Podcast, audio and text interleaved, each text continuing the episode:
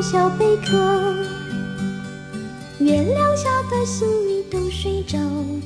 都睡着。大家好，欢迎收听本期展开讲讲的番外节目。因为现在是一月十号，但是由于十二月我们没有录制十二月的广播电视报，所以挪到了今天。但其实一月份已经呃过半了，大家听到的时候可能已经一月十五号左右了，已经快过年了。嗯，而且这个东姐说要给大家拜个早年，啊，我们不是过直播的时候已经拜过了吗？我觉得这个主要是暴露了这期节目到底会剪多久，因为你刚刚说了今年录制的日期。哦，今我这个可能明天就剪剪完了。好，让我们拭目以待。然后这期呢，由于是我主持，然后我觉得先从电视剧开始吧，因为如果又从电影开始，又我一个人在说半天，所以我们先从呃十二月的电视剧开始。第一部呢，我们就来聊一下《精英律师》。精英律师，其实我觉得，嗯，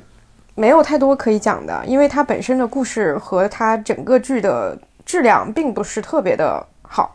但是它又具有很大的话题性。呃，我一个明显的感受就是，我身边的律师朋友看的比我们自己本行业的人看的还要多，因为律师朋友们会在里面找各种各样的错。我我前两天听说一个事情，就是我有一个师姐，她在那个高铁上，她出去。就是他是律师嘛，然后他出去出差的时候，在高铁上听到旁边的有一个大爷就在那儿公放精英律师，他就很烦躁，他就说想跟他说你别看了，我跟你说两个小时行不行？保证比那个要真实。就所有我身边的律师朋友看了这个剧，或者说看了这些剧的花絮，都觉得这个剧里面的法律知识是不完善的，而且有很多的明显的错误。但是这个剧呢，又明显请了法律顾问，所以。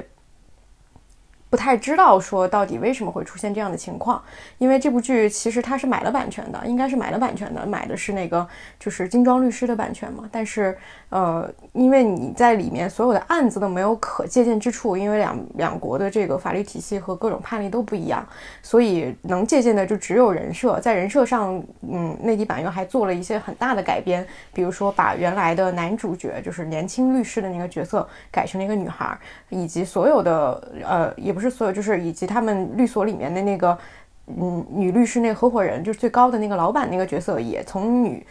女律师变成一个男律师。就是他做了很多看起来似乎是不必要的改变，但是可能最终的结果都是为了让这个故事显得更不像律政剧一些，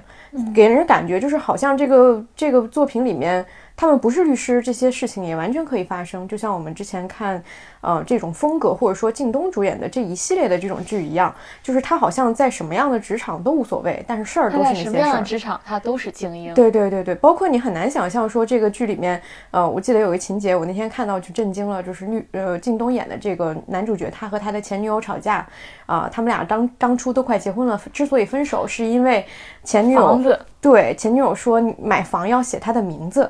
就是我看到了那一段，我就心想说：天哪！就是这个事情怎么会发生在呃二零一九，现在已经二零二零年，然后一个律政剧上，呃，然后两个看起来是这样精英的人设，对，还发生这样的事情，他们对彼此的那种恭维都是你是一个什么拿过什么什么大奖的什么什么律师，你是什么亚洲顶尖什么什么律师，然后你就很难想象福福布斯三十岁以下，对对对，就 就就差用这种？没有没有没有这个，但是他这里面的所有这些 title 就好像是这个人，你非得用一些强制性的这些名号去证向观众证明你有多么的精英，但是实际上整个的这个所有的他们的工作也好，生活也好，你都没有看到任何精英之处。对我，我给我感觉就好像把别的一个剧本直接拿过来，加了一点法法律元素。比如说刚才提到，因为也有些律师朋友也看这个嘛，我觉得吐槽被最多的就是他们老是背法条。就是我跟我那个朋友看的时候，就他也是当律师的，只要京东，然后里边的人物一开始背法条，他就崩溃。就是它是一个怎么说很抓马的设计，好像是为了显示我们是个律政剧，所以我们一一定要不断的把这些条例背出来，显示我们是专业性的东西，就是很荒诞嘛。我觉得可以跟之后我们提到几部职场剧去比较，就是《律政精英》，就是你想处理成职业剧或者处理成律政剧也可以，但是你就很难见到有这么拙劣的手段啊！你正常的情况下，没有人会，就是他除了京东本人在装逼，然后其他所有人其实也在装，就是没有律师就，那你作为记者，你应该背什么？你你每个职业你都要出现一个，哦，我是干这个职业的，是吗？就是一个里边，我觉得这种职业的元素像是后来添加上去的一样，它不是一个呃很系统性在里边。就，但是我们后面聊，比如说之前提到韩国的那几部职场剧里边，其实那些职场的元素，包括一些职业的特性，它是很系统的把那个梳理出来的。它是更像是一个作为作为内部人士或者懂这个东西的人写的东西。我觉得职场剧有一个很重要的点，就是它一定是只有在这个职场内才能发生的故事，所以它才在放在这个环境下去讲。如果你这个故事在任何地方都成立，那你为什么要称之为职场剧？尤其我看这部剧的时候，最大的一个感受就是，以前我们总说国产电视剧里的职场只会谈恋爱，但我现在觉得那样的剧已经不错了，因为它至少没有给大家传递出关于这个职场的错误认知，就他最多只是做的不对。但是这个剧，我觉得它传递了很多。让观众会更加误会律师这个职业的信息，我觉得这个是很不好的。尤其是作为作为一个律政剧，它应该具具备一点点基本的普法的这样一个社会责任吧。但是我觉得这个剧也完全没有，它连就是里面所有的案例一点都都没有能够让人起到说我从看这个电视剧我明白了一点点小小的跟我相关的法律常识的这个点完全没有。嗯，我觉得这是这个剧最失败的地方。比靳东的人设还要失败，可能。那为什么靳东每次都能演这样的角色呢？他，我觉得他在中老年妇女那边还是有一定市场的吧。之前他的还是有一些，还是有一些剧是相当成功的。嗯，只是说他现在可能更限制，说他这个人的戏路就只能演这样的角色了。如果他一直还这样下去，又加上这个剧本不行的话，可能也会逐渐的走入瓶颈。这是我的一个猜测，我也不是很清楚。好，那我们聊下一部，《爱的迫降》。《爱的迫降》其实我就看了两集，我没有继续往下看。但是我觉得这个剧挺有意思的是，它有一个问题，就是《爱的迫降》因为是玄彬和孙艺珍演的嘛，它讲的是一个北韩的高级军官和一个南韩的呃白富美之间的爱情故事。就它是一个完全浪漫化且且相当韩剧式古典的浪啊爱情故事，就好像《太阳的后裔》一样，就是大家都能够。猜到说情桥段是什么，就算最普通的就是看韩剧观众都能够知道说这个桥段是为了什么，男女主角要面临哪些困难，基本上都能够想象到。但是它依然还是有一定的话题度和受众。然后，但是我觉得比较有意思的一点是，嗯，为什么韩国人要开始讲一个？主角是北韩军人的这样一个一个故爱情故事，因为我看到他首映的时候，也有很多国内观众，就韩国国内观众对此是抵制的，因为他们觉得，尤其是在是在目前这个局势比较紧张的情况下去美化北韩军人是不太好的形象情况。然后我也看到国内有很多人很喜欢，就是在这个故事的第二集的结尾，就是他有一个情节是，呃，因为孙艺珍是无意当中。就是等于说他是降落伞就掉到了北韩境内，于是他就在北韩生活，然后这个呃玄彬就保护他嘛。然后第二集结尾有一个情节是，呃他在那个村子里，然后要被搜查到了，就是孙艺珍要被搜查到了，他一旦被搜查到，他肯定是会以间谍的身份，就可能会受到一些处罚。然后玄彬为了保护他，就驱车千里吧，可能从。从平壤直接开回到那个村子里，他这一路上，因为他开的是一个呃军牌车，然后是一路上是有嗯大量的交警和那个就是所有的车都被他让道的，有这样一个就是使用特权的一个细节。然后我看到有人专门把这一段截出来，就是说很酥啊什么的，就是他在空。就是所有的红绿灯都为他变道，然后他在非常空旷的路上一路疾驰，然后去要去救自己的那个要去救女主角这样一个情节。然后我就很好奇，因为这个类型其实在国内之前的网络小说里有一个专门类型叫高干文，其实这个设定就跟高干文的设定是一样的。但是我比较奇怪的是，为什么韩国人会花这么大的一个，嗯，就是这么这么这么好的一个配置和这么大的力气去做一个，呃。高干文的这样一个题材，而且这样题材又明显是触及到一些政治上的一些问题的，所以我很还挺好奇这个剧到底会为什么会被做出来。嗯，因为我有一个疑问，就是我不太清楚。呃，关于政治问题，尤其是它涉及现实生活中存在的一个很明显的政治矛盾的时候，它过程就是你你把它就包括我们之前看《铁雨》啊，或者说呃工作。它其实都是讲南北韩的关系嘛，但是它会是相对严肃的去讨论说两个政见不同的人是否有可能成为朋友，呃，有这样的一个深刻的一个友谊存在，我们觉得我那那两个电影证明是可能的，而且我觉得这种也是有意义的。但是这个电影其实它并没有认真的去讨论这个问题，它就是简单的把两个符号拼在一起，认为他们之间可能存在爱情，但这个爱情没有任何超越政治的部分，它依然就只是可能就只是一个简单的呃我们所习惯看到的玛丽苏式的爱情。那我就不禁又觉得说这样是不是太不尊不庄重了？我会有这样的一个感受，但是我我也不知道这个感受是我太敏感，还是说，呃，真的是有这个问题。毕竟他有一种对权力的崇拜的在里面。王老师看了吗？我看了几集，其实情节就跟东姐说的，他有高干文，就是爽文的那一块嘛，嗯，就是所谓利用自己的特权，为了什么心爱的人去干一些事儿，然后所有人都为他让道，不就是很经典的高干文的一个套路嘛？就你说这个问题，我也认同，它其实更像是一个。架空的所谓朝鲜元素，只是为了提供一个对方的一个，比如说，呃，一个一个一个典型的阶层社会的一种设设定。其实是朝鲜是谁也无所谓，他正好反正你是韩国人，他他想都不用想，对面就是朝鲜这个东西。他其实并不像铁宇的呃或者工作内容，他是想讨论一个严肃的政治问题，完全是没有政去政治化的东西。他要的只是一个身份上的设定标签，标签上的设定。对，就是因为韩在国内你可能。财阀的故事大家你看腻了，就是你可能一个财阀跟另一个财阀看，这是没有意思的嘛，它也缺少惊险度。但你放在朝鲜，你又是一个高官，你就会涉及到比如说阴谋，然后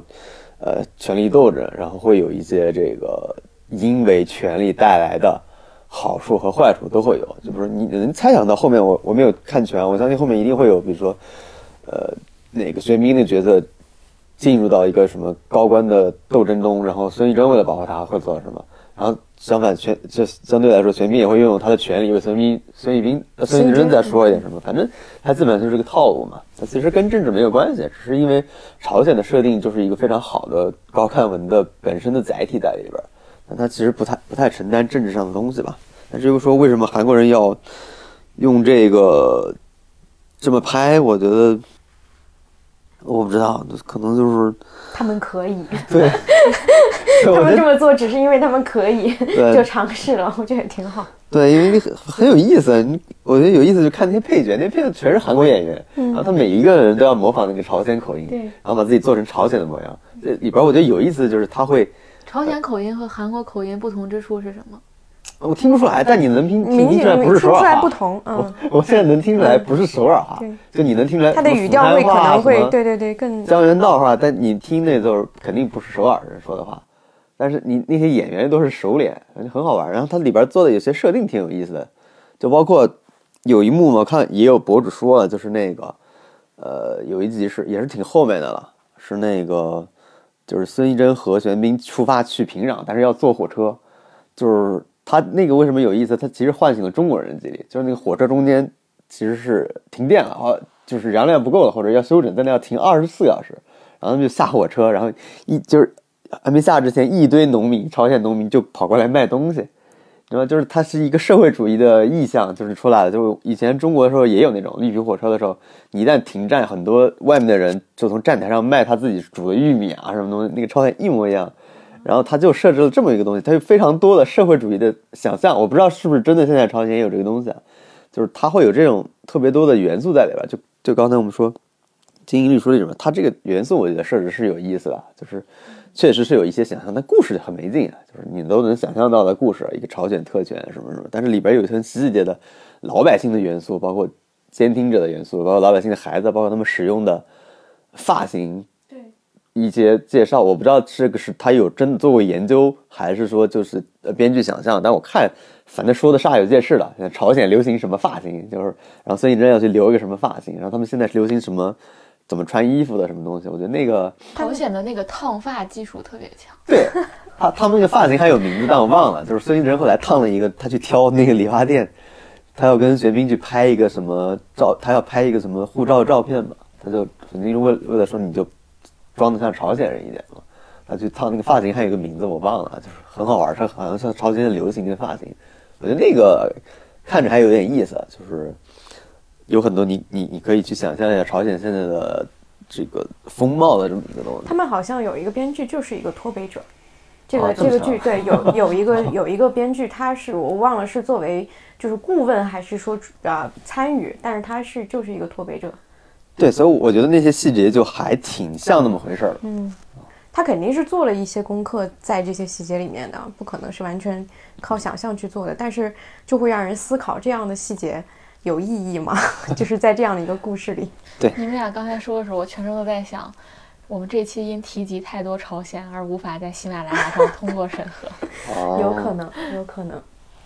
好，那说一说《想见你》吧，想见你，我也就随便说两句吧，是个台剧吧？对，是个台剧，而且这个剧很有意思，就是我第一次知道他是在许光汉的微博，许光汉就是这个剧的男主角嘛。因为许光汉我之前很早就知道他了，他之前演过《恋爱沙尘暴》，演过啊、呃电影《海吉拉》，然后我当时就有注意到他，呃，他形象确实还是挺，就是很很符合我们可能。呃，之前非常喜欢的台湾的男生那种形象，比较阳光，然后甚至就像我第一次很早之前看到彭于晏在台剧里面的那种形象一样。然后我当时就在想，他演技也不错，然后在想说他什么时候可以出来，因为他其实年龄也不是很小了，好像有三十出头了吧。但是他长得非常，现在还可以演个高中生的样子。然后我当时看到《醉梦者》里面也有他，然后我就说他到底不知道《醉梦者》他能不能出来。但因为《醉梦者》没火，所以也没有人注意到他。但是没有想到的是，我当时看到他在宣传《想见你》还没有上，结果没想到《想见你》火了。就是《想见你》的火会让我很意外，就是在于，呃，虽然现在大家可能因为与恶，我们与恶的距离之后对台剧有很多的关注，但是我没有想到《想见你》会这么火。他现在的豆瓣评分好像是九点二。就是已经非常高了，而且每周都有人在网上讨论这个剧的剧情。我觉得他可能做到了一点是，第一个是男主角确实非常的受欢迎，他可能许光汉一个人带动了这个剧可能百分之五十以上的观看，呃，他本人出圈了。另外一个就是他的剧情有一个亮点是，他把悬念和爱情结合到一起，因为他做了很多。高概念的设定就是穿越啊、互穿啊这种时间旅行啊这些东西，其实这个元素并不新鲜，但是它这个故事还是做了很多相对复杂的设定。然后在这个复杂当中，我发现，嗯，大家一部分是喜欢看许光汉，另外一部分就是喜欢去在这个故事的结构上去找乐趣，就是反反复复的去讨论到底事情的本来的模样是什么。然后这个事情似乎也已经成了大家的。乐趣之一，这个是我比较意外的，因为我以前总觉得说，好像类似这样的剧，它的设定一定要相对清楚才可以。就比如说一句话就能解释清楚这个奇呃奇幻设定是什么，然后接下来可能观众才会愿意看。比如说像《偶然发现的一天》，它就是一个一句话能解释清楚的设定，但是《想见你》是一个完全解释不清楚，而且你会要花很长的时间去理解这个东西的一个剧，所以我还挺意外说它能被这么多人喜欢的。然后我有看到这个剧的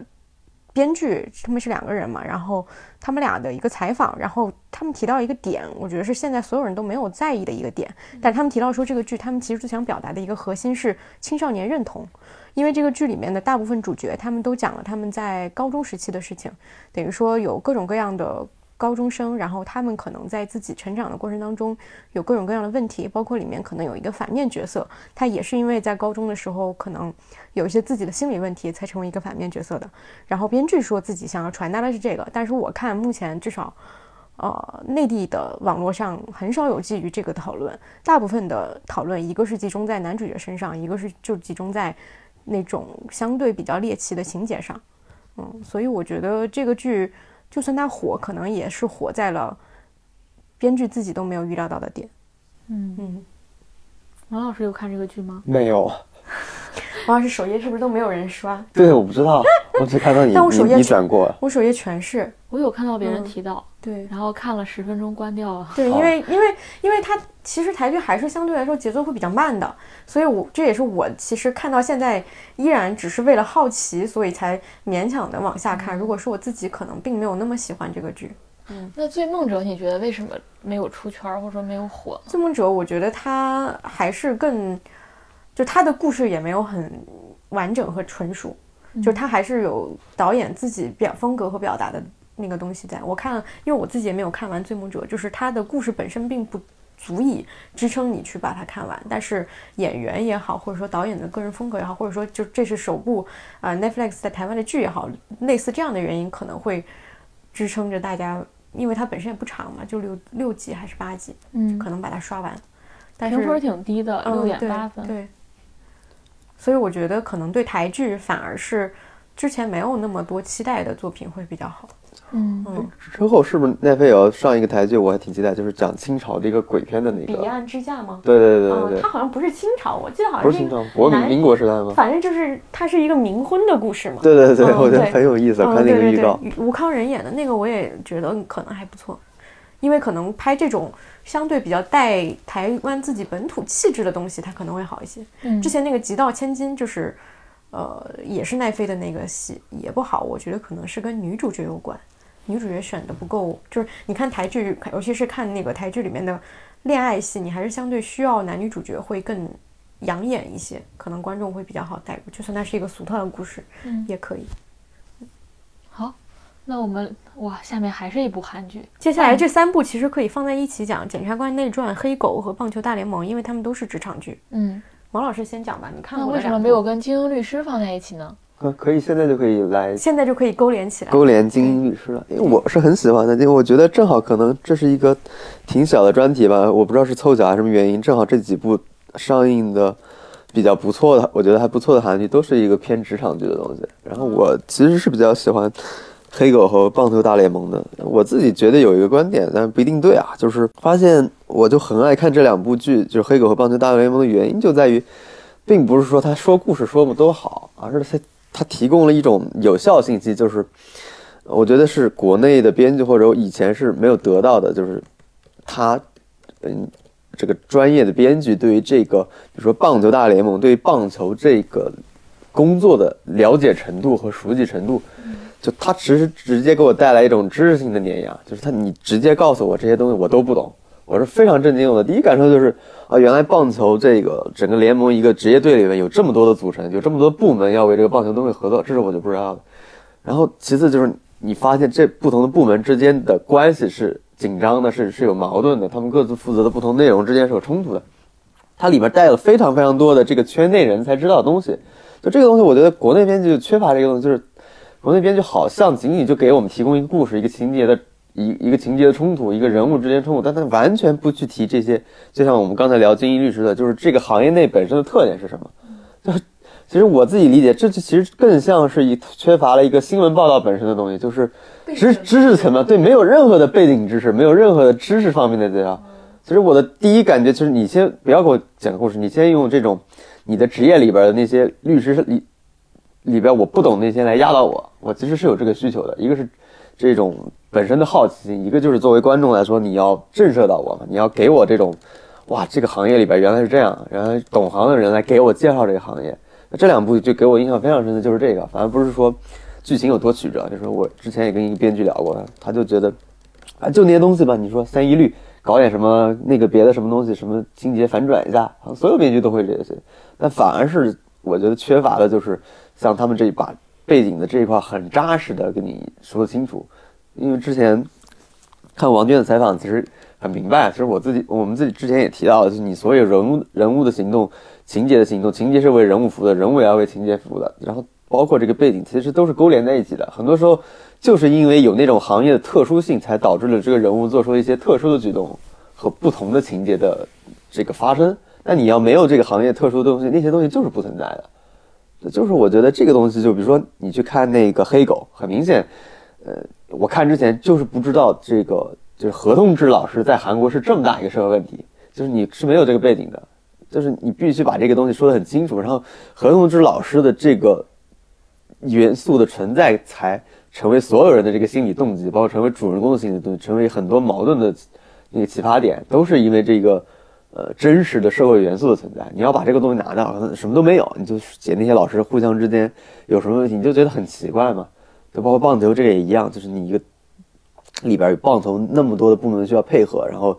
呃，就比如说他们那个叫领，哎，不是叫领队吧？就一个是教练，教练之上那个叫什么来着？我忘了。团长。团长，对他其实你发现他是这么个构成，你原来以为就是教练说了算呗，你发现他其实是这么一个结构，然后上面可能是理事长啊、什么负责人啊这种东西，你就发现整个它的结构是不一样的。所以我觉得有意思的，给我带来冲击是这两部剧，呃，这方面我就觉得做的非常扎实。嗯，那个检察官那关我我没怎么看啊，但是后两个我觉得是很。惊喜的，我甚至觉得比之前看到的一些职场剧更要，更有特色一点，就是很明显，尤其是棒球大联盟就太有特色了。这个东西就是明显一看就是，这个编剧是对这个东西是了解，他不是一个根据一个我就想写一个棒球内部的事儿我就去写了，他所有的素材和呃矛盾其实都是有根据的，就是你一看就知道有根据，那个东西是不用去呃怎么去解释那些东西的，所以我觉得这个是。我看的觉得很很好的地方，嗯，我想起我们之前就是我们同事有说过一个点，就是说他觉得一个好的职业剧应该满足两个条件，一个是这个职业对于大众的意或者说社会意义是什么，呃，一个是这个职业内部到底是怎么运作的，这两个事情一定得说清楚。我觉得这三部剧其实都。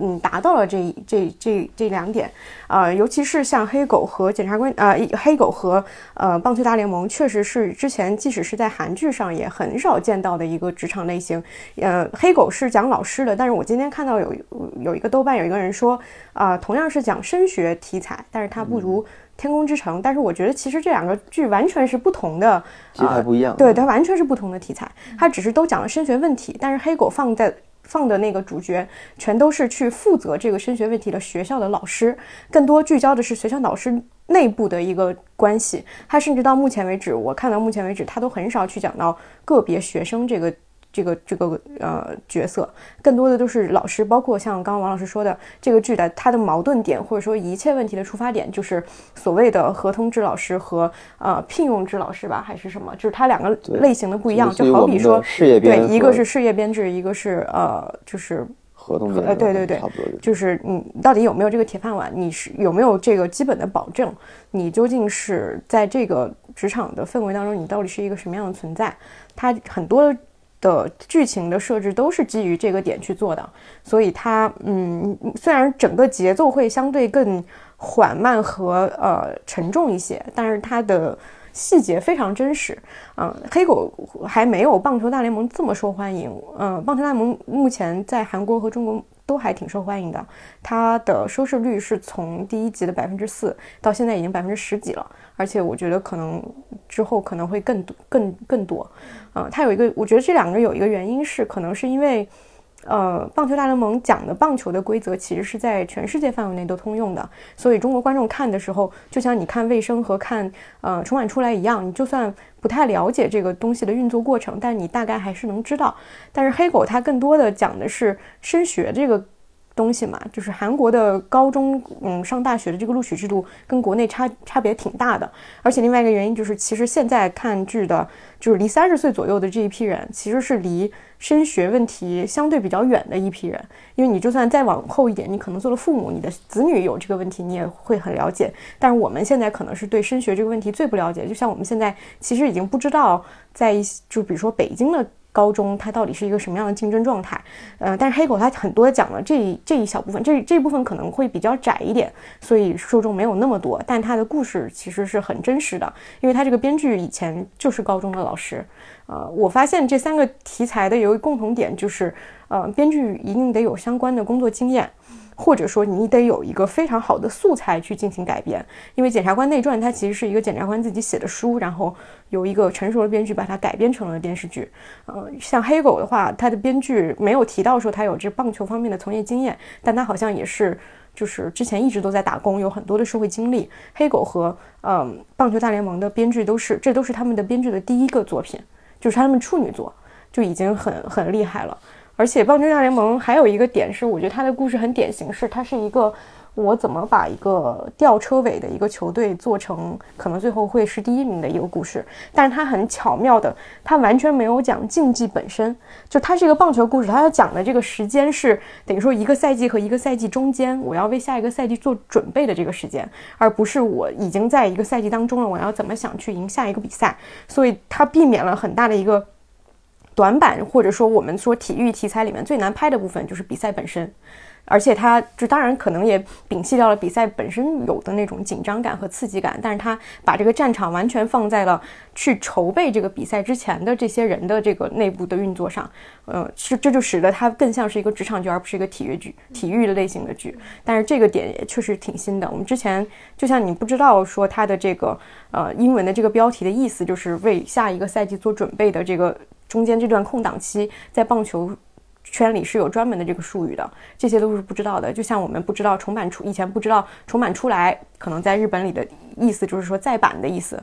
就是所有的这些，我发现职场剧它有一个，就是你你甚至说的那个什么一点，你都能从标题上你都能看出来，对它是否是真正做了这方面的功课的。嗯，我觉得这两个剧确实。是很新的一个题材，虽然可能它并不是那么适合去分享和和传播，它没有什么每每周一次又有一个新的爆点啊什么之类的，但是你看着会觉得很舒服，因为你知道编剧有很充足的这方面的经验，嗯，他的故事是经得起考验。那包括这几部在内，就是过去看过的觉得比较好的职场剧，就一下子想到的话，你会选哪部？卫生。嗯。韩剧肯定卫生，刚才日剧提到了重版出来，实际就是说，嗯，对，我觉得卫生重版出来，其实这两个剧的代表，我觉得就就就就有点像是韩国和日韩剧和日剧的代表，嗯，对对对，区别还是挺明显。我我因为这两天我在看《东京大饭店》嘛，我觉得他那个方式就跟重版出来重版出来还有那个什么速记校对女孩河野月子非常像，就是每集都是有一个。找队友的那个，对，不管是找队友还是找搭档，还是找就一一个地级是一个人的故事嘛，那种感觉。其实就是一个群像群像的事儿，嗯，就是他们这种日剧比较擅长，就是整体把一个群像写出来，嗯，然后群像人人和人之间发生的故事，然后每个人在里边找到自己目标，获得自己的重新价值，然后基本上你看《东京大饭店》每集都是一个人，一个小就是那个做甜点的姑娘，她重新找到价值，那个出食物的那个厨师怎么样重新。建立自我就是这么一个东西，其实是比较传统的。但是确实，就像东姐刚才说的，我觉得这个就黑黑狗棒球大联盟这个是之前确实没看过。就比如说，这棒球大联盟现在写的是中间那一段，其实是一个改革故事，就是一个嗯，在暴风平就是还没到来，是就是你是要在上一季度的之就是下一下一那个季的棒球之前的一个暴风眼的。这么一个时刻，其实你看上去是很平静的，外界看上去很平静，但其实是内部的东西是最爆发性最强的时候。你是，我觉得可能这部剧到最后结尾都，可能就是这个联赛刚开始，他可能都不会去拍他们这支球队取得了最后的成功。我觉得可能都不会拍这个，因为按照这个他现在的逻辑就是，我把这些对的人集合在一起，我做我我最后的结果一定一定是对的，就可能也许肯。如果你比较狗血，就拿冠军嘛，那也可以不拿，那就是所有，但是事儿是对的，所有人都比较愉快，或者是走在正确道路上，或者这么一个东西。我觉得这个东西确实是比较新的，所以我看的时候也没有那种所谓的体育剧那种励志的东西非常多。这些东西我就觉得他编的恰到好处，就包括去美国拍的那一段，就是你感觉到那段拍的很很经典，我就觉得是一个。挺好的体育类元素类的一个好的处理方式。你本来以为它是一个，呃，挺挺狗血会打动人，会，呃，就会。就是你好比说这个剧，其实它有一个点是它在反转当中有反转，就是因为这个剧里面的男主角设定是一个就是能力还挺强的一个人，其实他是一个相对传统的一个设定，就是他的感觉是要去解决所有的困难，然后把这个球队送到正确的位置。但他做了一个点是一个是他身后有一个各方的势力在做牵扯，就是首先刚开始他被聘请来，他是因为他有别的经验嘛，但是他聘请来他的来来的这个人其实并不希望他成功。嗯，所以他对他的支持是有有保留的，这这个他就等于说是腹背受敌的这样一个状态。然后在他的这个能力上，你刚刚刚开始可能经历了几个小事件，会让人见识到说，哦，他这个人的能力和决断是非常强的。然后所有人其他人都有一点就是接不上他的这个这个所有的这些招。但是在美国的这个事件里面，呃，他是有不同不停的反转，他好像遭遇了自己第一次挫败，但是在这个挫败之后又迎来一次小的成功。他在这个反转上，编剧是玩的很好的。当你以为他真的就是好像要迎来挫败的时候，他又意想不到的成功了。嗯，所有的这些东西做的比较好。说这个时候，我一直想到那个，因为我没有看过棒球题材的相关的东西嘛，就看过那个《点球成金》那个电影，但他其实写的是背后的算法。布拉德皮特关于那个电影有个采访，就是说为什么当时他要去接这部戏，因为他觉得他对有一种人很感兴趣，就是他觉得当前就是他那个时候拍那个时候，就觉得大家对于人物弧光这事儿过于重视了，就是他想接一个角色是什么角色？因为他觉得影视神经就是这样觉得，他觉得有些人物的弧光就是没有变过的，嗯。是世界像左右转动了往左右转动了可能一两寸，世界变化了，正好使这个湖光没有他的湖光一直是这样，但他正好因为世界的变化，让他湖光到了一个正确的位置。是这个人他的原话吗？反正我看过这个采访，那我不知道他是从他听来的还是他自己说的，但是反正这个采访就是这样的，我觉得很有意思，就是他对人做出这个判断，说并不是这个人本身自己改变了什么，而是正好世界改变了。我觉得这个很有意思，我就这两天正好也不知道为什么就看到这个东西，然后也琢磨这个，我觉得跟我们现在的环境有点像。嗯就是你发现没有太多有所谓真正有个性或者厚有那个人生厚度的人，有那么闪耀的弧光出来。只是很多时候正好是那个人，你确实你本来就在做那个职业，但是因为某种原因，这个世界变了，你的职业、你的做的那些事儿突然就变得，就比如说，我觉得李佳琦就是这样的人。嗯，我刚脑子里面想那个是我想的也是李佳对，琦。但你说他真的他的弧光有什么改变吗？因为这个世界深刻的变化没有，就是这个地球转的方式，好像是你说这个世界改变的整个世界运转的逻辑发生了一点点错位，那这个错位就给他带来另一个变化。我觉得，呃，那个布拉皮特自己总结蛮好的，他就是这种故事，点震惊就是这种我。很震惊，布拉德皮特说出来。啊，因为棒球算法其实就是这个算法，并不是为了棒球准备的，对对对但正好因为世界环境变了，扭了一寸，像其实相当于把算法用到了这个项目当中。对，就像那个，其实这个棒球大联盟也提到了，就是为什么其实也有冲突，就是里边人不理解为什么数据这个东西对于棒球是最重要的。他其实做了很专业的解释，就是那个编辑说，其实，在任何所有体育运动里面，这种数据分析是最适合棒球的，嗯，就是相对于足球、篮球来说，但他有他的一个解释嘛，就是他的解释。因为他说足球他们可能会受到队友的什么影响会比较多，就等于说它是一个配合型的东西。但是棒球可能更多的是考验个人素质，所以你从很多的数据的计算上能够得出一个比较宏观的一个结论。其实我刚刚就讲了黑狗和呃棒球大联盟，就是检察官内传。其实我目前看到现在就这三部，其实我一直在排序啊。就是检察官内传可能稍微它的特点会跟这两个不太一样的是，呃，刚刚我说了黑狗可能它的核心矛盾是两个不同类型的老师的区别，然后棒球大联盟可能是这个呃悬念，就是我能不能把这个球队就是重新。改革好的这样一个悬念，但是《检察官内传》到目前为止，我没有看到一个特别核心的一个讨论的话题，它更像是一个情景喜剧。就是它，因为它讲的，我觉得它新的地方在于检察官这个题材其实是韩剧里面太常见的题材了，但是它做出了一个比较脱俗的一种画风，就是它嗯把它放到了一个就是以前我们说到检察官题材可能都是在首尔的一个故事，就很高大上的，就是一些重案要案，或者说是一个非常惊天动地的一个爱情故事，它会和这样的元素结合在一起。然后它这个剧呃也是原来的那个原。作者的那个风格的原因，他放到了一个非常十八线的小县城，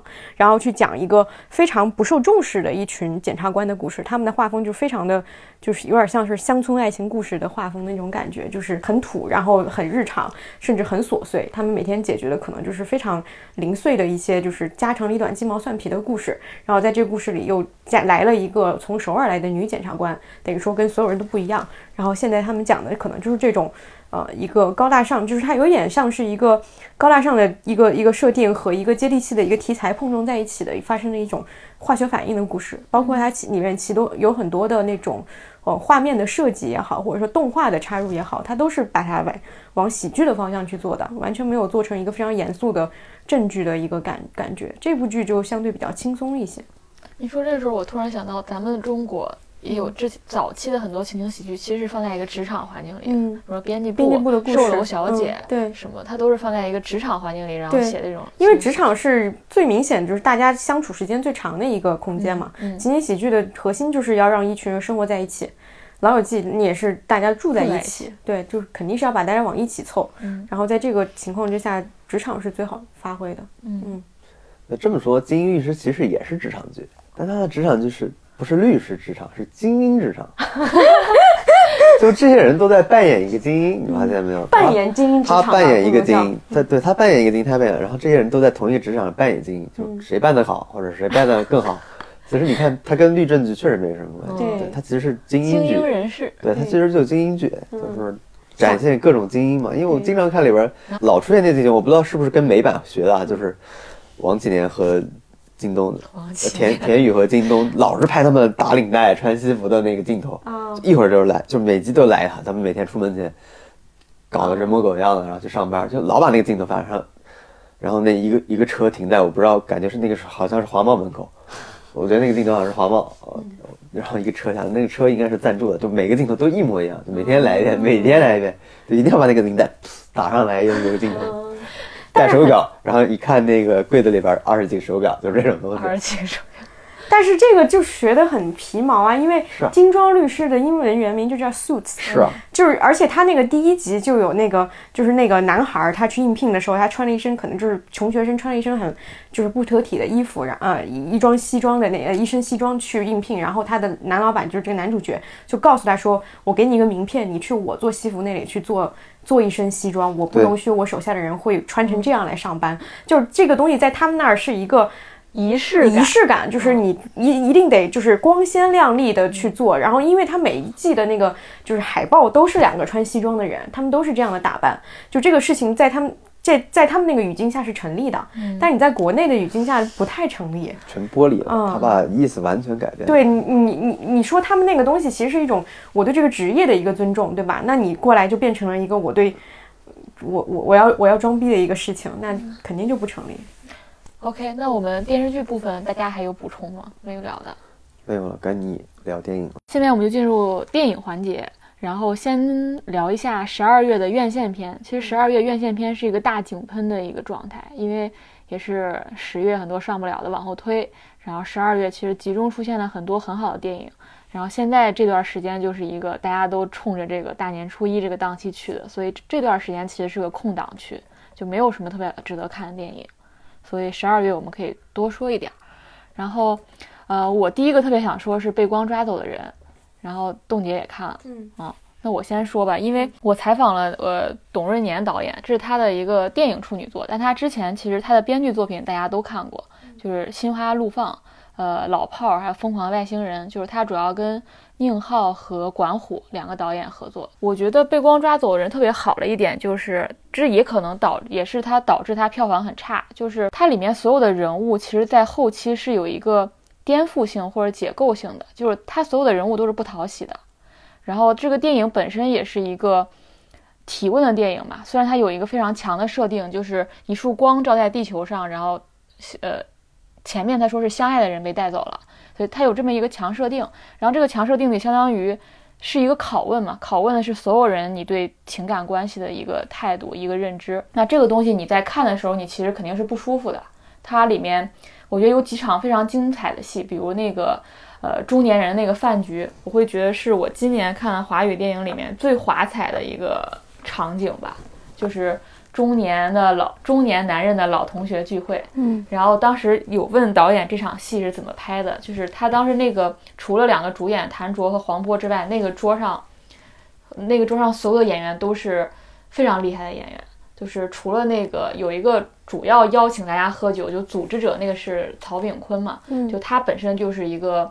演过《潜伏》，然后也拿也是国家那种什么一一级、二级演员之类，然后剩下的桌上坐的那些演员也都是演话剧出身或者演文艺片的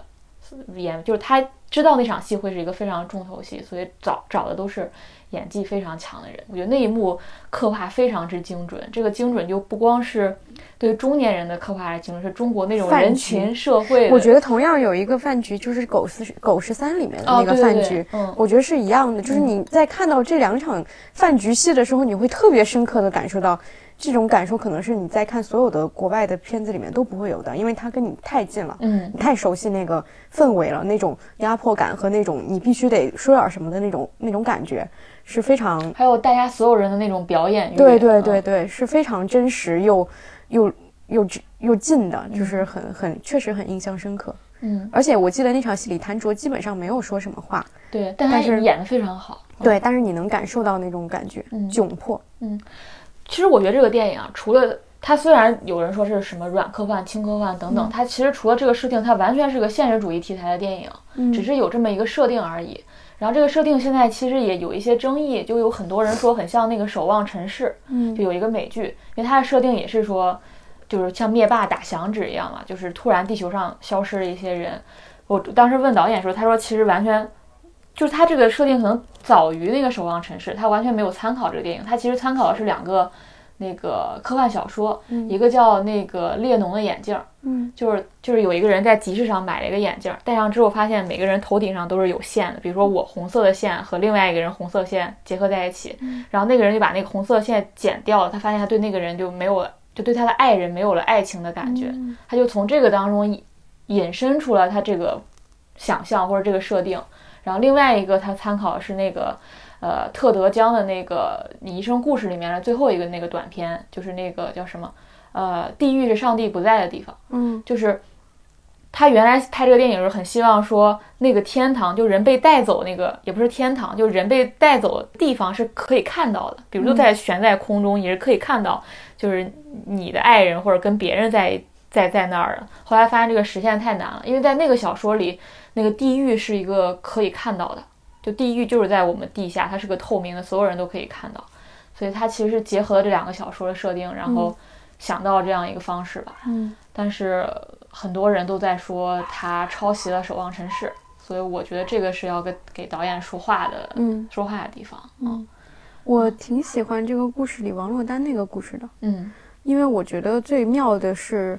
呃，因为它整个设定就是爱的人才会被光带走嘛。虽然他一直在反复的可能去讨论这个事事情是不是真实的，嗯但是里面所有人都相信了这个事儿。王珞丹那个角色比较妙的是，她一直从就是小三找上她，两个人一起要去寻找到底丈夫跟谁被带走的这个过程当中，她一直都表现得很冷漠。嗯但是到最后，当她发现丈夫的走是一个意外，而不是跟这个科幻有任何关系，以及那个就是她最后做那仪式的时候，不是有一个人告诉她说，你丈夫让我跟你托句话，嗯托你托我给你带句话，说他觉得他很对不起你，好像大概是这样一个意思。对就她等于说收到了一个她丈夫给她的话，包括这丈夫并不是呃和另外呃和任何一个女人走了这些事情，她表现出来还是很在意的。就你能看到，你最那个什么的是，当一个看起来反复在说我已经不在乎我丈夫的一个妻子，在最后得知丈夫的这个信息的时候，她依然表现出了对这份爱情也好、婚姻也好的留念。嗯我觉得这个是比较有意思的一点。对嗯，这个我当时还真跟导演讨论，他说这个电影其实本质上说的是。当你生活当中遇到这样一个结果，先不说这个结果是好是坏，你最后发现了一个真实的自己，通过这个结果，那你最后能不能面对这个自己？其实里面每个人物都是这样，就是王珞丹这个，就是说她一直在假扮所谓的坚强独立，到最后她意识到她还是非常在意她这个丈夫的。那黄渤同样也是，然后白客也是，人发现自己的性取向，再包括那对儿年轻情侣也是，就每个人都是说，最后你面面对了一个真实的自己，你能不能接受它？然后当时我觉得王珞丹那场戏也演得非常好，就是她有一一个瞬间，她是相信了那个人对她说的那句话嘛，但其实你明显她后面马上就告诉你说，这个人也是为了赚钱，然后才对你说那么一句话。嗯，我觉得这电影可能唯一遗憾的就是有删减吧。。对，删减太因为它，几个故事很明显就是非常不平均。呃，嗯导演和编剧在是写的时候肯定都是做了差异的处理的，就他每个故事可能，嗯、就是就算前提是一致的，但他想讨论的主题或者说里面的人或者说这个人跟这个设定的关系都不一样。嗯但是因为删减的原因，我们可能只能看到两个相对完整的故事和另外两个不那么完整的故事，嗯所以就打了折扣。我当时很喜欢的一点是，其实它开头结尾不是有很多那种码头的戏嘛？嗯我当时就注意到说，这两个码头戏它不应该是一个纯空镜，如果它是个纯空镜的话，它不会让田壮壮在那儿嗯演。然后当时就去问他这个问题，他就说，就是看中了田壮壮这个国民父亲的形象，所以他希望田壮壮这个人在里面就像是一个摆渡人嘛，就有可能你可以理解成这束光就是田壮壮带来的。就是我觉得这个导演还是很多地方都藏了自己的心思的，包括他觉得这个这个城市一定要有水，每个人物背后都要写他的不堪。就是我觉得董润年还是非常非常有想法的。但是这个，但这个电影不管是评分还是票房都不是特别好。嗯好，我就我就在想，它其实这个电影很像一个短篇故事集。嗯我就在想，你刚说的这种小心思，它可能放在影像里，嗯，在大荧幕上，所有可能院线观众 get 到的不是很多。但是我就在想，他如果把这些故事都作为一个小说来出版，可能也也挺有意思。它可能是另外一种载体，但是它可能想表达的东西会更直接一些。嗯，嗯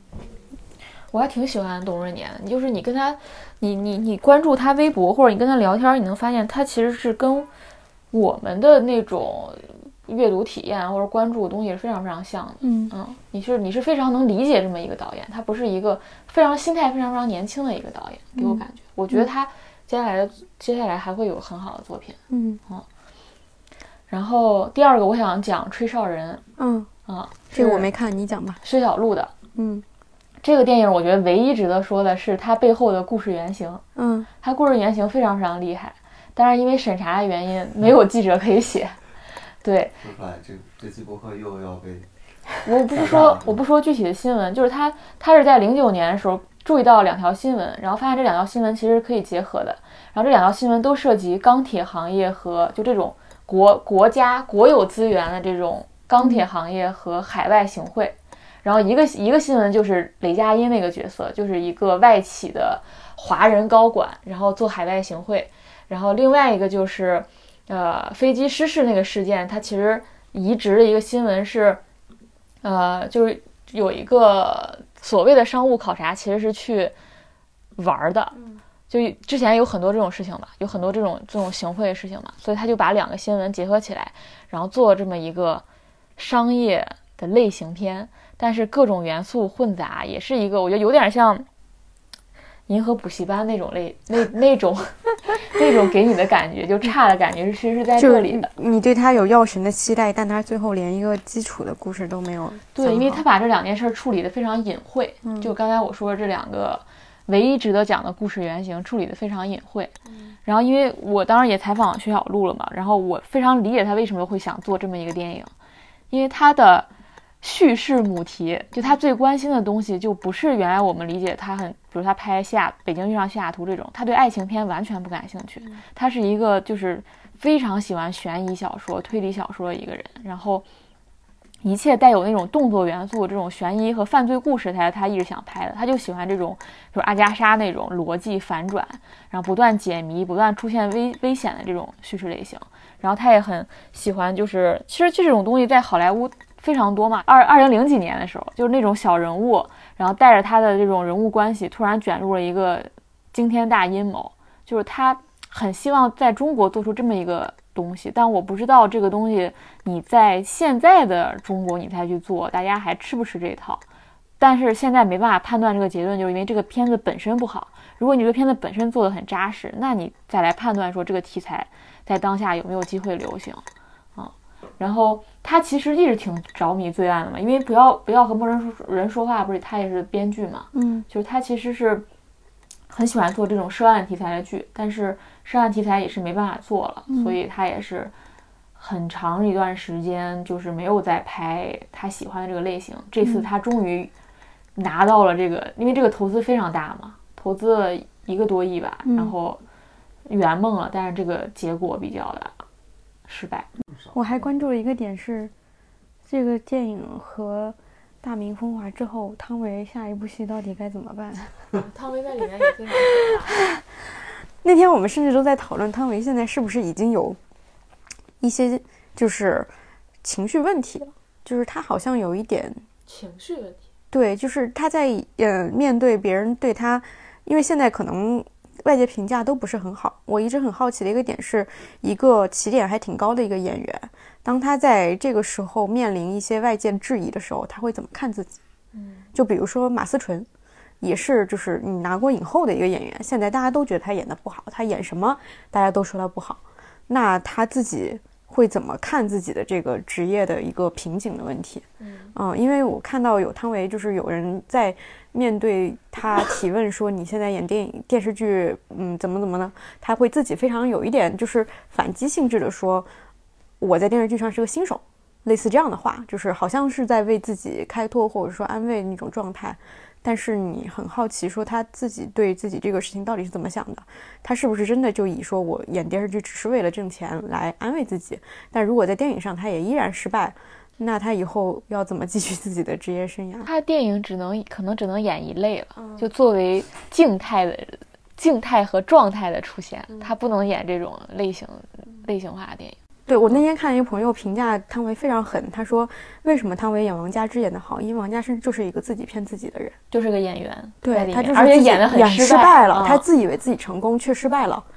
然后现在他的这个状况跟王佳芝也很像，就他自己以为自己可能是那样，但实际上可能大家看到他的时候是另外，或者说他的结果都不是他想的那样子。嗯，我觉得还挺有意思的。下一个想聊南方车站的聚会。嗯，这个电影也是一个，哎呀，我今天在录这个播客前看了一个，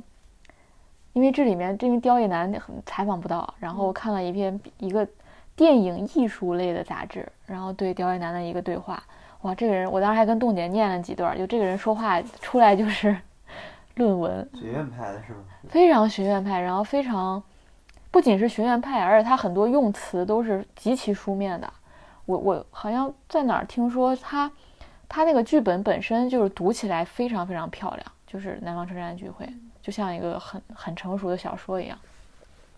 然后我刚才还发微博分享了他说了几段，觉得他这个人其实是对叙事啊，对什么东西是非常非常非常有自己看法的。然后当时大家看完，可能《南方车站剧》有一个很大的疑问，就是你看不出来人物，就是在这个电影里，你看到了一堆形式，看到了一堆状态，你看到了一个不算完整的故事，然后你完全无法抓住这两个人物是一个什么样的人，就大家都觉得他在人物塑造上失败的。但是我刚才看那个对话里，他有一个完整的解释，就是他说他就是一个完全追求仪式感的人，在他的电影当中，暴力是有仪式感的，人物也是有仪式感的。他不想塑造两个人物，他只不想呈现他们的内心，他只想表现，他甚至不想呈现这个人面对善恶、面对这种非常大的事件的时候心理的变化过程。他永远想描述一种不不确定的感觉，这种不确定的感觉不光是人物的，还有包括人物和情感的。那你比如说胡歌和桂纶镁之间的感情是什么样子的，他都无法准确表达。他想表达出来就是，这两个人可能没有爱，就是一个模模糊糊。他就喜欢人在这种未确定之前的这种感情，他是最着迷的。所以，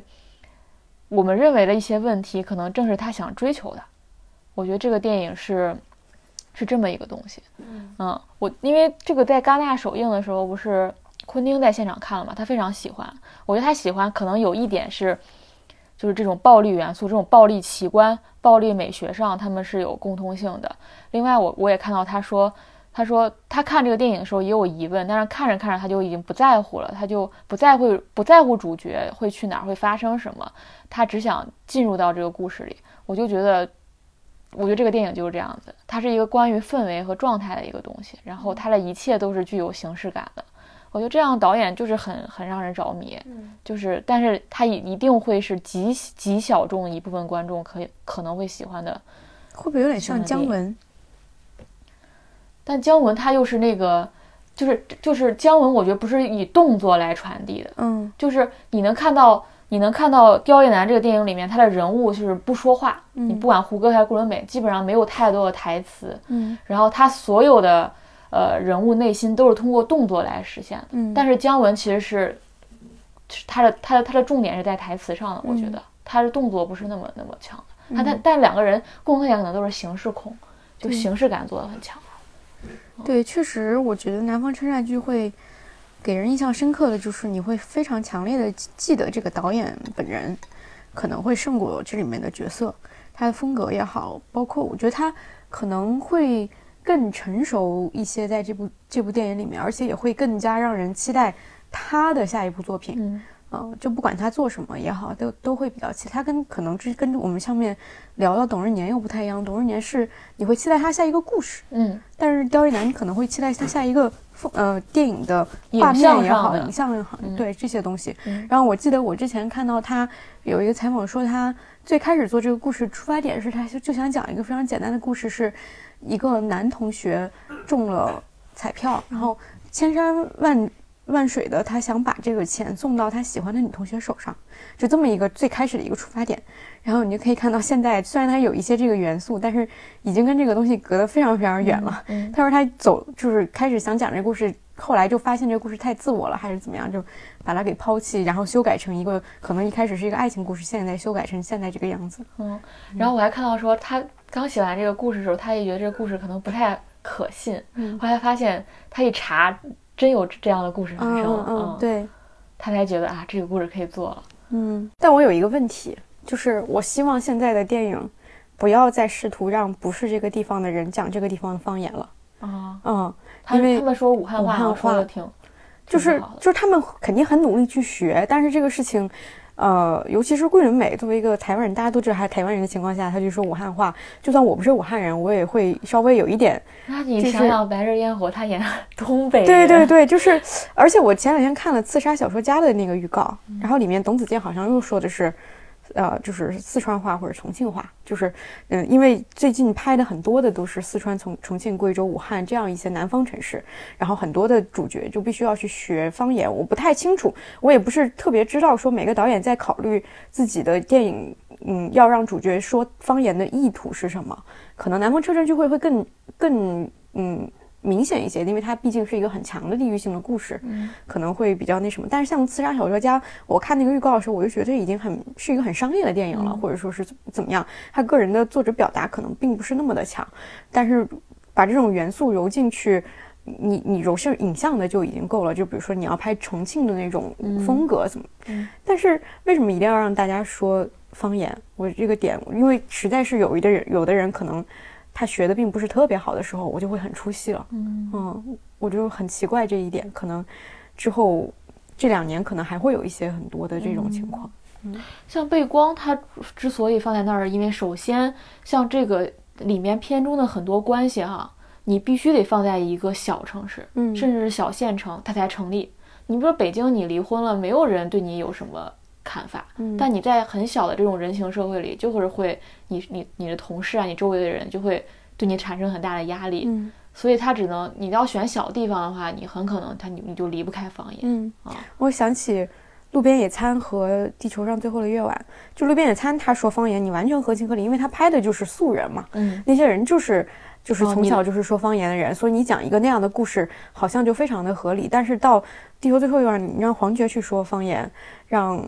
汤唯，汤唯去说，然后就就突然就没怎么学过。对对对，汤唯演的是一个外地来的女人，她就只能从这些设定上去规避掉她的这个部分。嗯，那下一步，宠爱。我 这个电影没什么可说的。这个电影没什么好说的，所有的动物的表演都比人好。嗯，嗯，那票房特别好，是吗？，对因为这个电影它打的非常精准，对，就就是宠有宠物的人，嗯有宠物的人可能都会很喜欢，对，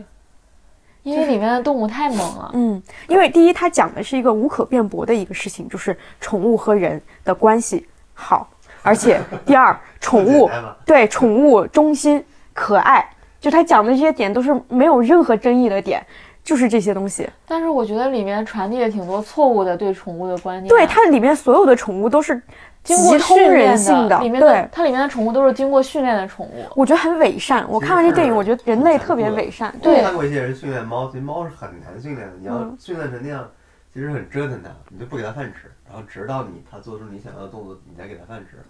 其实是很残酷的。所以里面所有的动物呈现出来的那一面，可能都因为他们背后经历了很多残酷的训练。对，你不你不觉得特别伪善吗？人类就是看这个电影的时候，我就心想说，你为什么一定要通过一些动物通人性，你才会觉得它可爱？对吧？你一定得呈现它懂你的意思，然后它爱你，它忠心于你，这些成这些方面，嗯你会觉得哇，好感人，宠物好好，就是。可能忠犬八公什么的这些故事之前也有讲过，它可能也是真实存在的一个故事，但是在所有的这些元素在这个电影里面以不同的动物来表演出来，你就会觉得特别的假，而且觉得人类好可悲啊。人类不能强迫所有动物都要做忠犬对八啊公。，对啊，就是你去强迫一定这个电影传传递的感觉就是，第一你要长宠物要长得可爱，第二你要非常通人性，第三你要忠心，你才配得到爱，人类才会爱你，就是特别宠物我觉得比人还累啊！对啊，我觉得好猎奇啊！而且这个电影所有的故事都是平铺直叙，没有任何上升的。就是前面它，尤其是像呃钟楚曦和那个陈伟霆的那一组，啊，我觉得他把那个一个矛盾演了啊十遍吧。对对，对对对，他就是平平的，每一次就是因为它是几个小故事拼到一起的，你就会发现每一条线基本上就是在重复、重复、重复。就是这条线就是钟楚曦和陈伟霆，就是他们俩是一对新婚夫妻，两个人每次要亲热的时候，这狗就会扑上来。这这个桥段被以不同的方式演了十遍，然后最后才出现一个最后一看表啊，一个半小时该对结局了。对对，然后才出现一个转折，就是这个狗可能生病了，然后怎么的，然后才有这样一个东西。其他故事也差不多，就是它没有任何的情节上的转折，它只是依靠动物和这么一个单薄的一个主题去撑下来的。嗯嗯。好，那十二月还有一个，嗯，还有一个比较早，利刃出鞘，利刃出鞘》。嗯利刃出鞘就是一个呃看得很开心的一个故事。利刃出鞘给我一个最大的启发是，我意识到这类电影也应该在电影院看，嗯因为它会有一种密室逃脱感，嗯就是它那个沉浸感会非常强。因为你因为这种极极强的剧情，哪怕不是那种动作性的啊，它只是推理性的，你在电影院看，而且跟一群人看，这种感觉会非常非常好。嗯，而且我觉得《利刃出鞘》就是它出来以后，老被有拿到跟就是阿加莎·克里斯蒂来提提起嘛，很多人都会提起这个。我觉得可能就是因为，包括你看，像之前，嗯、翻拍了一版那个《东方快车谋杀案》，嗯，然后其实票房好像也还可以，但是它其实在，呃，评价上就没有《利润出销》这么高，是因为其实阿加尔·克里斯蒂的讲故事的模式，就他的故事本身并不过时，但故事情节已经过时了。过时不是因为呃他的原因，而是因为时代的原因，就是像王老师之前写过《古典谋杀的终结》一样。对对，这个点我觉得真的挺好的，因为阿加莎·克里斯蒂里面所有的小呃所有的案情，它其实有两个点是非常嗯有时代性的，一个点就是谋杀的动机，动机很多都跟当时英国的继承相关，继承就是比如说只有男性才能继承，或者说嗯大家为了争夺遗产而产生的一些一系列的嫉妒心或者说争抢，都是出于这个。第二个就是谋杀方式方式，就是因为以前没有那么精细的科学的手段去判定就是谋杀的一一些细节，所以你需要靠侦探去从人的角度去分析这个故事到底是怎么样的。因为现在科技的发展也好，或者说整个的社会体制的变变化也好，这两点都很难成立了，所以我们说他的一些案子很难在原班，嗯，就是照常的搬到现在来去做改编。你永远去改变它，只能放在当时那个时代背景下去做翻拍，那你这个翻拍就只是一个画面上的，或者说演员上的一个翻新，而没有一个故事技巧的翻新。呃，但是《猎人出枪》很好的就是他做了一个真实的现代我们能够看到，而且又相对比较呃缜密的一个侦探的一个故事。嗯、所以我觉得应该喜爱这类推理的朋友应该都还蛮希望看到这个系列，好像据说真的也要继续再拍第二部，再持续下去。我觉得这种类型大家是一直都会很喜欢的，而且我觉得这个剧有一个好的点在于，就像你说的，它是有在大荧幕观看的意义的。嗯不仅在于它这个故事本身是一个密室逃脱式的，另外一个就是它很多画面或者说一些细节上，你都会有很明显地喜剧感。对对对，你就很明显的感受到了它还是有一定电影感的，嗯包括它那个刀的那个设计和那个最后那个王座的设计，我觉得都还挺，里面挺多梗的。嗯对对对，嗯，还是比较比较具有观赏性的。哎，这个我突然想，你刚刚说这个，比如说老的这种呃呃探案剧，就是探案的这种作品的翻拍，其实我刚才想，其实做的挺好的，就是《神探夏洛克》。嗯，对，我觉得这部剧没有再继续很快的拍出来，我觉得挺可惜的。因为我之前刚看一个消息，第一第一部《哈利神探夏洛克》已经十年前拍的了，哦，但你你现在都能感觉那部剧很新，你哪怕放在二零二零年，那个东西也仍然成立。对，但是是十年前的，你很难以想象它是一个十年前的东西，非常现代的一个东西。它其实因为原来福尔摩斯那个是英国工业时代的一部作品，是非常的蒸汽时代的，有那种英国伦敦的那种烟雾笼罩那个东西，他把它搞到一个等于是二零一零一零年的一个很现代感的环境里边。所以华生还写 blog，对，其实那个我觉得是一个很成功的，怎么说？对它的很多细节现在其实都还有很多剧，或者说都还在抄嘛，就是它有这种，包括最近今年这个月上的那个《唐人街探案》的那个网那个剧版，现在它的评分是八点零。嗯，虽然我还没有看，但是我觉得也可能因为最近今年就是这种类型在国内并不是很多，之前的有类似的，做成一个那个一个一个唐探宇宙了。对对对对对对，它，对，大大部分应该都是跟时代夏洛克相关的这种结节，嗯，它还是需要，就是说，其实故事本身这种侦探类的故事，如果是重技巧的话，这个技巧一定是会过时的。就比如说，我们去讲一个故事，包括像我们说的，就是《东方快车谋杀案》也好，《无人生还》也好，这两个非常经典的模式，其实大家都已经早就被剧透过了。你要再去讲这个故事的悬念和把这个悬念留到最后一刻，是很难吸引住观众的。但是它最可能最好看的，或者说最有意思的，还是在这个故事里面的人人物关系。我觉得，呃，《神探夏洛克》它可能很多还是保留了，比如说一个是人设，另外一个就是人物关系，比如说那个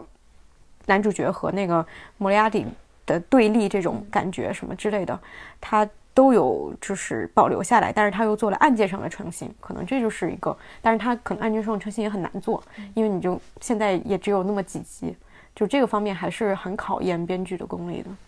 那我们电影差不多哦，还有一个非院线的，非院线婚姻故事我都已经说太多了，我都不不太想你你可以补充一下。故事很奇怪的，就是很奇怪，我跟大家的观感，就是或者说跟很多人的观感都不太一样。为什么我不太清楚？为什么现在会有很多人在强调这个故事里面男女不对等的这个关系？这个我也完全对我也完完全不懂到啊，我我完全 get 不到，我没有感觉到什么所谓的男女不对等，然后也没有感觉到大家看完这个电影会把它加入那种说你看完以后就恐婚的那种列表，我特别讨厌这个表述，我特别讨厌大家会现在会看到一部电影，我因为我看了这部电影以后，我还去看了就是《革命之路》和《蓝色情人节》的一些短评，都难免会有人说到说啊这部电影就应该和呃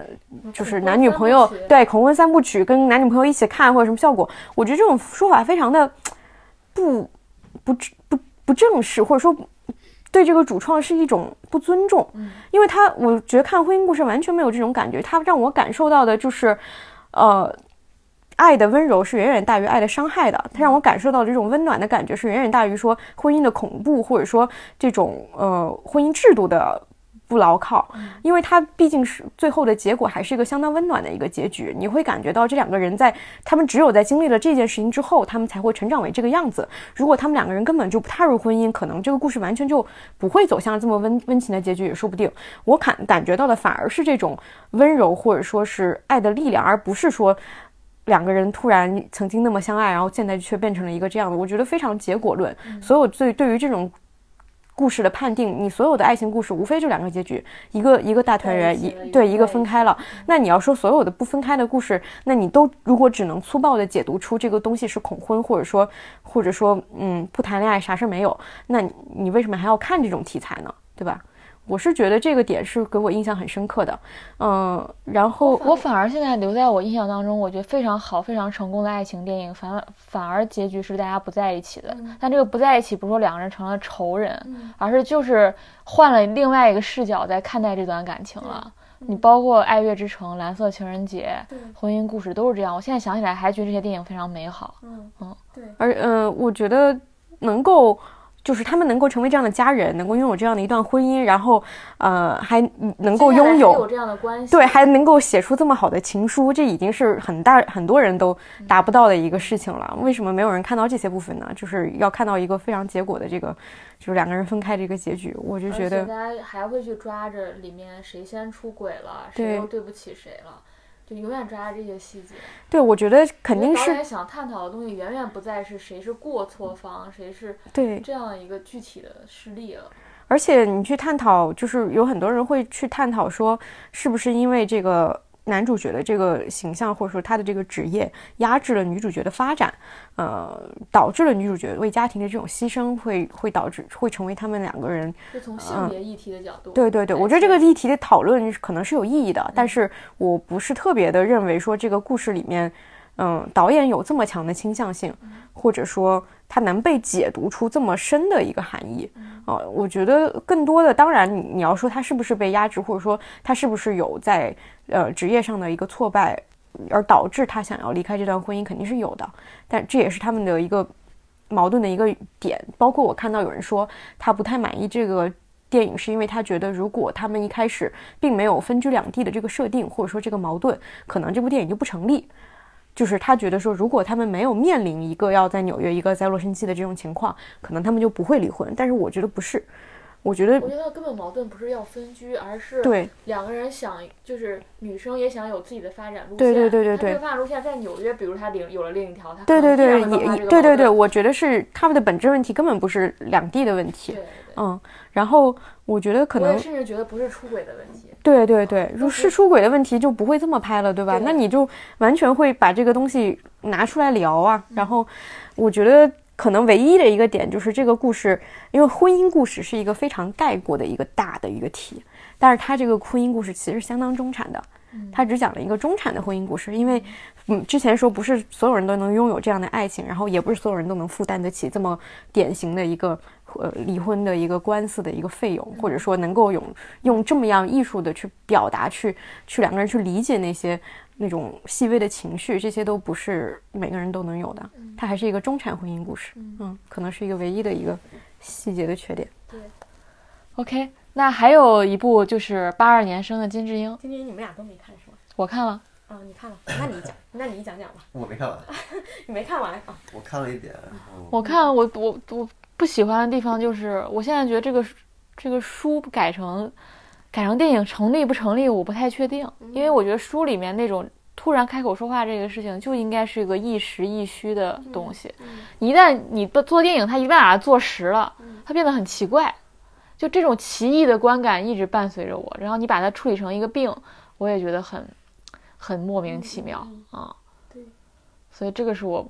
但这个问题是在于就是本身这个改变是否成立的问题啊。我觉得他的这，哎呀，这个话我已经已经在另一档对著名播客对，已经在反派影评里面说了，就是我们当时只就是大家都达成的一个结论，就是说这个电影它本身作为社会议题的重要性是远远大于它的电影意义的。就它的电影本身并没有那么多值得去探讨的高超的情节，或者说摄影，或者说演技等等这些东西，其实都没有那么多可探讨的空间。但是它作为一个社会话题，还是有一定的意义。就是大家去提以后提到金智英，其实大家都会知道这是什么意思。我觉得这就是这个电影或者说这个小说最大的意义。嗯、因为我印象比较深刻的是我在看，嗯，就是内地，嗯、大陆又我之前看的是那个。就是繁体版嘛，就是台湾版的那个小说。然后我在看，嗯，大陆这个版的时候，我发现它最后有一个就是编辑的一个话，就编辑说，如果你看完这本书有想说的话，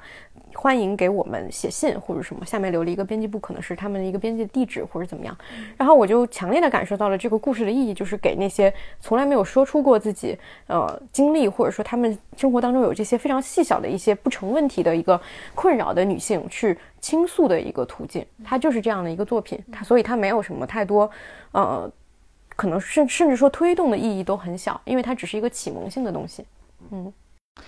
我觉得电影没有书好，嗯啊。然后我今天看那个嗯那个东木的新片儿吧，那个理查德·朱维尔哀歌，我回头又看了，他他改编的是一篇特稿，又回去看了一篇特稿，也没有特稿好，啊。就是现在，我觉得电影不一定是，就是你不一定你不一定会最好的载体，真的是这样，嗯。对，但就是金智英这种，我觉得他的社会价值更大，它其实是整个社会运动的一部分，就是或者社会潮流的一部分。就是其实，其实我去对，其实前年、去年就是林奕涵，然后今年就是金智英，包括伊藤伊藤诗织的那本书，其实在韩国和中国，其实在日本，其实在东亚其实是相通的这些东西。它永远是你去看，对你去看林奕涵的阅读书和卖的出版社卖的，你再看今年金枝英都卖的很好，其实，在书榜上都是有位置的，而且这些位置是提前能预计到的，就是大家对这些东西的需求是有的，就是你你你你可能以国内在很多方式你没有办法表达出来，我们有各种各样的形式表达出来的，可能是电影、书或者是特稿，什么东西都是有的。我觉得这个它的价值就是在这儿，就包括我觉得有意思的是，孔刘好像很喜欢演这一类的。找这类的电影去演。OK，那我们电影部分就这样。嗯，好，最后我们进入综艺。最近真的是感觉没有什么特别好看的综艺。今天晚上有老罗的新综艺，但是我无法提前判断它是好看的，因为我现在对老罗持保留意见。毕竟拉面男也是老罗的综艺，他那个也是他的啊。对不对？震惊，那个是他。你冰去冰岛了三餐之后，他们继续放什么？你知道吗？就放这个。看上去有点无聊的样子。危险发言。我觉得拉面男和冰岛三餐都有一个问问题，就是为什么他不如张胜圭的好看，或者说不如我我那天分享给你那个宋佳人老年那个粉丝团那个，我觉得那个也很好笑。就是你能看到他的时候，他的选题就是有意思的，就是那个是以就是比如说你想象 Walkman 的一个选题，他是去拍那种专门给呃韩国现在最有名的呃。那个那个不是，就是宋佳人是她是什么风格？对对对，嗯对，trot 女歌手应援的一批中老年的一个粉丝，他就去拍他们，然后他整个剪辑方式都很快，就跟 Workman 的剪辑方式一样，你信息量很大。然后你看的时候，你就第一你觉得选题有意思，第二你觉得它节奏很快，而且信息量很大，呃，整个看起来不会特别负担。但是我们今天看拉面男也好，或者看去冰岛三餐，嗯，它有一个很明显问题就是舍不得剪辑。就他没有办法把我去录江武东，或者说录音，我去一趟冰岛，然后我去给你剪成一个五分钟的东西，因为太宝贵了，这个花花费的那个其实功力太多了，还是传统思路。对，你你也有一些现实层面的考虑，他没有办法一下子就转变到一个新的思路。你让江武东去给你录一录一天的节目，你最后只给他剪五分钟，这个事情是不可能的。嗯。而且还有一个就是像姜武东或者说李淑根他们这样的人，你都太熟悉了。他们就是像我们看拉面男的时候，我们甚至就想看他吃泡面，安安静静的吃泡面的样子。但他江虎东就一直要解说，一直要说，一直要对他无法安静的吃，不断的各种表情，然后说各种。对他一定要去，这是他的一个，是他的责任。对，这是他的综艺的作为综艺人的一个素养，就是我一定得让这个场子热起来。我一个人，对做那个工作，他就不停的要说话。对，我也一定要让这个东西。对对对，对，我觉得这可能是一个。人的问题，或或者说是就是节目本身存在的一个以前的一个套路，没有办法在一短时间内通过它都不是剪辑方式的问题，通过这些方面去改变。录第一期节目的时候，我们各种说老罗，到了年底这会儿，已经各种在说张胜圭了。所以你看这个综艺多残酷啊！变化太快，对，才半年。好，那一个是煮面男，然后下面就是李栋旭想要 talk。对我当时很感兴趣，我感兴趣的点就是，我不明白李俊对 李栋旭这个人为什么想要 talk，就很奇怪，是一个演员，其实然后这两年那个拍的片效果也都很好，就是你为什么你一般就会想为什么一个演员会想做一个访谈类节目，其实不是一个很讨好的东西，但我们一般去想象这个演员，第一他有他有特别旺盛的表达欲，第二他对现有的媒体采访或者他觉得圈内很多东西。有价值的东西，在目前现有的采访模式下是达不到很好效果的。要要不然说说我自己来做一个东西，这个是我第第一印象。当然他自己也没有，其实节目里面没有解释解释清楚为什么要做这个。嗯，我就先看嘛，然后就很有意思。我就觉得很少有一个所谓的，因为这种模式原来在国内也不常见。以前一些时尚杂志做过，就比如说让陈可辛采访周迅，它的好处就是因为我们是同行或者很熟悉的人。并不是一个陌生的记者来采访你，本身天然就是有一个把隔阂去掉，我们可以一个轻松的状态，然后以更亲密的关系去聊到，他的目的就是为了让你聊一些更，不要让你说一些场面上的话，聊到更私密的一些以前没有过的东西，其实这个好处，所以他第一期找的就是孔刘，他就是反正粉丝对粉粉丝知道他们俩关系非常非常好，然后也很熟悉，所以。我还挺期待，就想看和，然后我就拿一个小本子还在旁边记来着，我看有什么东西可以研究一下。然后你大，你去看一下。人设突然可以听一遍。然后你大概看到三分之一的时候，你就不想记了，你就发现我操，就这两个人，尤其是孔刘出场以后，你记什么呢？不是我想看，我是想看这个节目有什么新东西。他说的是脱口秀，他有新东西，但是没有太大意思。就是他，比如他模模仿那种周六夜现场，其实是一个很很百老汇式的一个背景，然后他以一种。西方脱口秀的形式，然后李东旭穿的很正经，然后有有乐队，其实跟梁文秀是很像的那种东西嘛。然后开始访谈嘛，有观众，然后对有现场互动，有一个单独的女性主持人，这其实是很常见的。但我发现那第一期有意思，就是尤其是那个孔刘出来之后，你发现这两个人怎么说？这两个人人的脸太豪华了，就是你根本就不用去看那个，你就看他们两个人脸，所有那底下的设置也是，就是这两个人好看，长得太好看了。你根本不关心其他的什么设置，就你看到三分之一就是这种感觉，你根本就不需要那些东西，所有的东西都围绕在这两个人的脸上、颜值上，然后他们俩之间的互动上。你可以，我都甚至上它是个半粉丝类节目，就不停的炒 CP，就是这种东西，就是底下基本一溜全是女性粉、女性观众，就是它是这么一个东西。但是你确实是很舒服的，因为两个人怎么能颜值就是正义，一点都没有错。我自己看我都觉得。你不需要什么东西，嗯，然后，反正第一期就是其实是以我原来是以为它是一个半演播室半就是外景的东西嘛，就是，但后来发现你翻到第二集第三集，它其实不是所有的嘉宾都有外景，它其实就是个 talk show，只是因为孔刘跟他很熟，对，但我觉得，嗯，它没有太大的亮点，但我觉得我好奇的也就是想看一下这个 P D 访谈或者李东旭访谈，就他找的这个采访对象是很令人疑惑的。就除了第一期孔刘之外，后第二期是李世石，对，就是那个围棋选，第三期是李寿根，对，第四期是金金老师，就是那个演《天空之城》里面那个老师啊，对，我觉得很奇怪，就是这个选的选择真的是很奇怪，我不知道是李东是自己想要采对，我就很好奇你的选择理由是什么？你你为什么要找李世石去去做这个事儿？你为什么找李世根去做这事儿？就李世根那时候，他把他们把那个现场移到一个小剧场里边，然后李世根是从小剧场起来的。但是其实这种访谈，你你说有多精彩，也没有多精彩。就是我，因为我觉得这本质上就跟我们那期说的国产综艺那个一样，你还没有发现李东旭这个人必须做访谈的理由，你也不能够知道说他的选曲，没成姜思达，对他的选曲有什么重要性。然后你你你没有先嗯得到这个采访者本人的这种信，你没有对他建立起信任感，也因此他去采访的这些人，你就没有什么。兴趣，或者说他能采访的东西，也就变得没什么兴趣了。对我一直以为他会给一个出乎意料的设计，就是比如提问，就是李世坤，我还挺挺奇怪的，就是他们怎么会怎么去搞去去，但是其实结果并不是那么出人意料，就是很传统。然后李世坤又是表现他日常表现那种搞笑，其实你从人物挖掘上又是很浅很浅的一个东西。对，然后我自己感觉更多的可能是以呃李东旭的视角，因为他的粉丝很多，可能是他的粉丝可以关注更广的面。